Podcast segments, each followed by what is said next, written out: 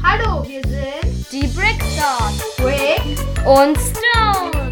Wir stellen heute wieder ein. Extrem cooles Set vor. Viel Spaß dabei. Wünschen euch Brick. und Stone. Heute möchten wir euch die 43186 vorstellen. Salamander Bruni. Das Set kostet 12,99 Euro und stammt aus der Serie. Frozen, Anna und Elsa, Teil 2. Wir möchten euch nun interessante Details und halt Teile, die wir gesehen haben an dem Set, vorstellen. Also das erste sind einmal die Füße, Das sind blaue Blätter. also in einem bestimmten Blauton verbaut. Ja, und es sieht ziemlich cool aus. Hinten ist, ja, das sieht ein bisschen aus wie ein Stachel.